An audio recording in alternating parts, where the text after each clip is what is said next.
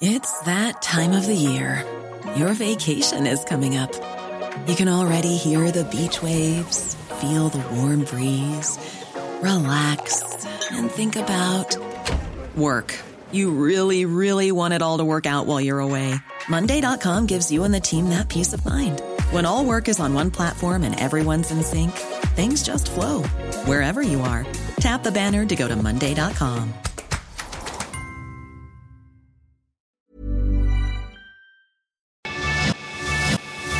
lo cuento, lo cuento. Tu dosis diaria de noticias. Muy buen día tengan todos y todas, bienvenidos a su dosis diaria de noticias con Te lo cuento. Soy Laura Budiño y vamos a continuar con el reportaje de qué es lo que anda pasando entre Rusia y Ucrania primero. Comenzamos. ¿Cómo va la guerra? Los bombardeos rusos se han intensificado en las principales ciudades de Ucrania, lo que ha provocado que más de 500.000 personas han tenido que abandonar el país. La resistencia resiste. Como la guerra ya se está prolongando más de lo esperado, Moscú aumentó sus ataques contra Ucrania y la ciudad de Kharkov, la segunda más grande del país, fue de las más afectadas. Los bombardeos rusos se fueron directo contra varias zonas residenciales, matando a 11 personas, de acuerdo con la información del gobierno local. Además, el medio Kiev Independent también reportó ataques a edificios residenciales en el Oblast de Kiev, pero los ucranianos no están solos, porque la Unión Europea aprobó ayer la creación de una oficina en Bruselas encargada de coordinar la compra de armamento que le solicita el gobierno de Volodymyr Zelensky, además de poner el Centro Europeo de Satélites en Madrid al servicio de Kiev para proporcionar la información de inteligencia vital a Ucrania. Las cosas están tan intensas que Suiza decidió abandonar su histórica postura de neutralidad y aprobó sanciones contra Rusia. Mientras tanto, el presidente Zelensky firmó una petición para unirse de urgencia a la Unión Europea. ¿Y cómo van las cosas en Nueva York? Por primera vez desde 1982, la Asamblea General de Naciones Unidas tuvo una sesión especial de emergencia bajo el principio Unión Pro Paz para discutir el tema de Ucrania. Esta medida se utiliza cuando el bloqueo en el Consejo de Seguridad, KOV, o sea, el que vetó Rusia, impide tomar acciones frente a una situación que ponga en grave riesgo a la paz y la seguridad internacional. El pero es que como la Asamblea General no tiene la capacidad de obligar a los países a sus indicaciones, solo puede establecer recomendaciones. Hablaron, aunque sea poco. Representantes de Kiev y Moscú se vieron las caras en Bielorrusia para abrir la puerta a un posible acuerdo de paz y al menos ya agendaron una segunda reunión. La tan ansiada reunión entre diplomáticos de Ucrania y Rusia para ver si le encontraban una salida al conflicto tuvo lugar este lunes en Bielorrusia, país afín al Kremlin. ¿Cuáles son las sanciones? Los de Kiev fueron bastante claros diciendo que querían un alto al fuego y que de una buena vez las tropas rusas salieran de su territorio, mientras que los rusos fueron más reservados con sus intenciones y se limitaron a anunciar que buscan un acuerdo que sea bueno para ambas partes. Y aunque no se ve para cuándo puedan terminar las hostilidades, al menos ya pactaron otro encuentro que, en teoría, tendrá lugar en los próximos días. Mientras tanto, en la Corte Penal Internacional con sede en La Haya no están perdiendo el tiempo y ya anunciaron que abrirán una carpeta por posibles crímenes de guerra o de lesa humanidad en la invadida Ucrania, Así lo avisó el fiscal Karim Khan, quien además recordó que aunque Ucrania no forma parte de la Corte, sí les habían dado la jurisdicción para entrarle al caso. Horror sin límites. En una escena grotesca, un grupo armado fusiló a decenas de personas en un velorio en Michoacán, mientras que la fiscalía da señales súper contradictorias. Cuando en México creemos haber visto todo, escenas como la del domingo en Michoacán nos dejan ver que nuestro país está en guerra desde hace años. Un video casero captó el horroroso momento en el que un grupo armado llegó en camionetas a irrumpir un velorio y mientras decenas de personas estaban pegadas a una pared viendo el interior del funeral, les dispararon como si estuvieran en un pelotón de fusilamiento. Esta masacre sucedió en el pueblo de San José de Gracia, en Michoacán, muy cerca de Jalisco. Lo peor del asunto es que la escena del crimen estaba intacta, según la Fiscalía del Estado, que encontró el lugar recién lavado y sin rastro alguno de las víctimas. Esta información la había dado la Fiscalía y el propio López Obrador en la mañana, pero por la tarde las autoridades michoacanas confirmaron que encontraron a una víctima, la cual ya fue identificada identificada como El Pelón, un presunto miembro del crimen organizado. Aún faltan muchísimas cosas por explicar detrás de esta matanza, porque hay versiones que señalan que fueron asesinadas hasta 17 personas. Cuentos cortos tuvo que llegar la Suprema Corte de Justicia para decirle a los funcionarios veracruzanos que le bajen al drama, porque su delito de ultrajes a la autoridad únicamente atenta contra la libertad de expresión. Es por esto que con 10 votos a favor y uno en contra, el Pleno invalidó fracciones del artículo 331 del Código Penal de Veracruz. ¿De qué iba este delito? Te cuento. Básicamente que si un servidor público de esta entidad se sentía ofendido por algún comentario o crítica, podía presentar una denuncia que podía sancionarse hasta con siete años de prisión. Al final, la Suprema Corte señaló que esta legislación podría promover la censura, obviamente.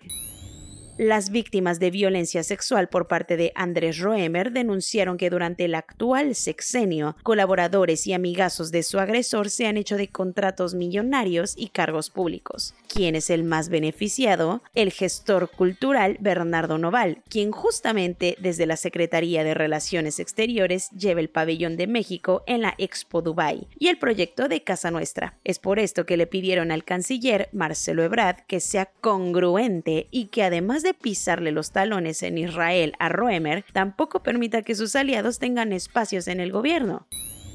Y como lo prometido es deuda, por fin aterrizó el primer avión de la Fuerza Aérea Mexicana en Rumania para regresar a los mexicanos que estaban atrapados en la invasión Rusia a Ucrania. Así lo confirmó el gobierno tras el arribo de la aeronave en Bucarest, la capital de este país. El avión ya está listo para recibir a las familias mexicanas que lograron salir de Ucrania, pero la Cancillería dijo que aún van a esperar unos días más para que puedan llegar todos los connacionales posibles. Y ahí no para la misión humanitaria porque también se está valorando la posibilidad de traerse a otros latinoamericanos. Mientras la guerra ha acaparado la angustia mundial, no podemos perder de vista a Indonesia, que desde la semana pasada está enfrentando los estragos que les dejó un sismo de magnitud 6.2 en la isla de Sumatra. Al momento, tristemente los equipos rescatistas han encontrado entre los escombros 11 cuerpos, además de que se han registrado 400 heridos y miles de desplazados. Imagina que más de 13.000 personas huyeron de sus casas para ir a refugios temporales. Por si fuera poco, más de 1.400 residencias y edificios están dañados. Hablando de conflictos y problemones que tenemos como humanidad, es una realidad que desde hace décadas está librando la guerra más difícil de todas. Obviamente hablamos de la crisis climática que parece que muchos siguen sin pelar. Ahora, un grupo de 270 expertos de la ONU advirtieron que su reporte Climate Change 2022 Impacts, Adaptation and Vulnerability, que los países no están avanzando lo suficiente para prevenir los daños que le están causando al medio ambiente. En con los rápidos efectos que ya se están viendo, como las sequías y la subida del nivel del mar. Al final, avisaron que vienen grandes desastres. Tal parece que la FIFA y la UEFA sí traen tiro cantado contra Rusia. Ahora, para mostrarles que el fútbol no es ajeno al relajito armado con la guerra, el máximo órgano de este deporte lo sacó de todas las competencias internacionales. Con esto, Rusia no podrá participar en el Mundial de Qatar, la Federación en Europea también le sacó tarjeta roja a Rusia y le dio las gracias al Spartak de Moscú de la Liga Europea, así como el patrocinio de Gazprom. Así, ninguna de las categorías de la selección ni ningún ninguno de sus clubes tendrá las canchas abiertas para competir en el balompié internacional.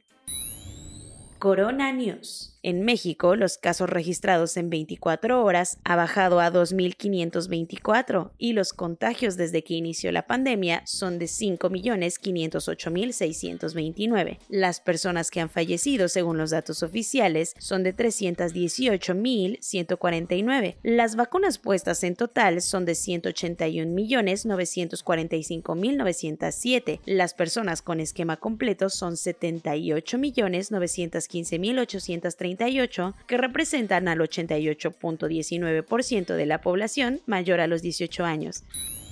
Qué rápido se pasó el tiempo, o tal vez no tanto, pero ayer se cumplieron dos años del primer caso positivo de COVID-19 en México. Aún así, el promedio de contagios en el país se mantiene en los 20.000 diarios. Y eso sí, dos años pandémicos dejaron sus secuelas, mismas que pueden estar presentándose en 1.6 millones de mexicanos tras haber contraído la enfermedad. Para cerrar febrero, México recibió 14 millones de vacunas AstraZeneca contra el coronavirus a través del mecanismo internacional COVAX. En Nueva Zelanda le dijeron adiós a las reglas de aislamiento que existían para los viajeros vacunados que venían desde Australia, aunque los contagios en este país siguen aumentando. Lo mismo en Canadá, que empezó a quitar algunas restricciones y requisitos para sus visitantes internacionales completamente vacunados. De entrada, ya no necesitarán una prueba para entrar a su país. Caso contrario a Hong Kong, que empieza a ver cómo sus morgues se llenan por el aumento de muertes a causa de la nueva ola pandémica que los está azotando. Desde Turquía, científicos están muy confiados con la eficacia de la vacuna Turcovac, misma que aseguran que es muy eficaz para evitar las muertes y hospitalizaciones por COVID-19. Soy Laura Gudiño y esa fue su dosis diaria de noticias de este principio del mes de marzo. Que tengan un excelente día, nos vemos mañana aquí en su podcast favorito, Te lo cuento.